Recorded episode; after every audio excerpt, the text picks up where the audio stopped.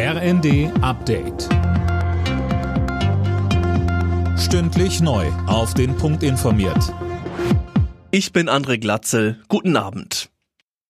In Berlin haben mehr als 1000 Bauern gegen die geplanten Subventionskürzungen protestiert. Die Ampel will den Landwirten den günstigen Agrardiesel und Erleichterungen bei der Kfz-Steuer streichen, um die Löcher im Haushalt nach dem Urteil des Bundesverfassungsgerichts zu stopfen. Landwirtschaftsminister Özdemir steht nicht hinter den Ampelplänen und hat sich den aufgebrachten Bauern gestellt. Ich halte nichts von den Streichungen in diesem Umfang und ich habe auch früher nichts davon gehalten, im Gegenteil.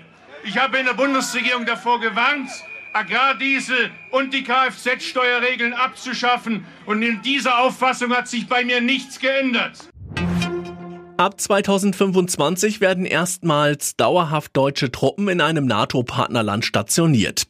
Rund 5000 Bundeswehrsoldaten sollen dann in Litauen leben und arbeiten. Bis die Bundeswehr dort voll ausgestattet und einsatzbereit ist, wird es aber wohl bis 2027 dauern. Die EU-Kommission hat ein Verfahren gegen die Online-Plattform X eingeleitet. Es geht um die Verbreitung von Fake News. Philipp Rösler mit den Einzelheiten. In dem Verfahren geht es um die Verbreitung illegaler Inhalte, heißt es aus Brüssel. Schon im Oktober war X, früher Twitter, von der EU verwarnt worden. Da ging es um Falschinformationen im Zusammenhang mit dem Krieg zwischen Israel und der Hamas. Auf X gibt es nach einer Studie der EU den größten Anteil von Falschinformationen. Kritiker werfen Elon Musk vor, seit der Übernahme des Unternehmens das Vorgehen gegen Hass und Fake News stark zurückgefahren zu haben.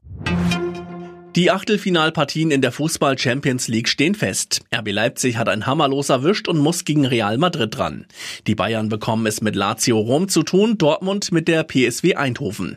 Und in der Europa League Zwischenrunde geht's für Freiburg gegen den RC Lenz. Alle Nachrichten auf rnd.de